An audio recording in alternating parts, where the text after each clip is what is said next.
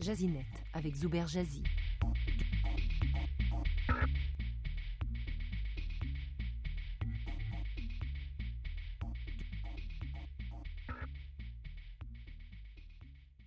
Une faille de sécurité critique du réseau Wi-Fi a été découverte par un expert en sécurité informatique. Lorsque vous êtes connecté au web via le Wi-Fi, cette vulnérabilité rend vos données personnelles et votre présence sur la toile facilement accessible.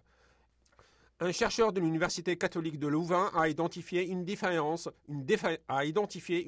sérieuse dans le protocole WPA2 qui sécurise la connexion Wi-Fi.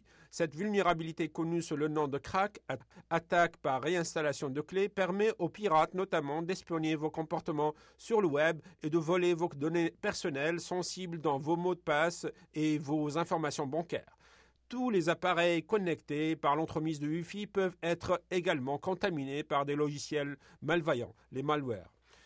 Comment se protéger contre la faille de sécurité du Wi-Fi WPA2 Elle a été baptisée de cette façon, cette défaillance. Premièrement, installez les correctifs de système d'exploitation de vos appareils, ordinateurs, téléphones mobiles et tablettes. J'ai mis sur notre site rcinet.ca des liens vers les pages de ces systèmes d'exploitation, en l'occurrence Windows, OS, iOS, Android et Linux, qui sont affectés par cette faille. Deux points correctifs à apporter. Gardez le niveau de sécurité WPA2. En dépit du fait que la faille touche l'authentification de WPA2, ce dernier reste le protocole de sécurité le plus robuste comparativement au type de sécurité WA et WEP. Le paramétrage de votre réseau Wi-Fi se trouve dans la section réseau Internet de votre panneau de configuration. Renseignez-vous toutefois auprès de votre fournisseur de services Internet et du fabricant de votre, de votre routeur Wi-Fi pour voir si les mises à jour nécessaires ont été apportées pour pallier cette brèche.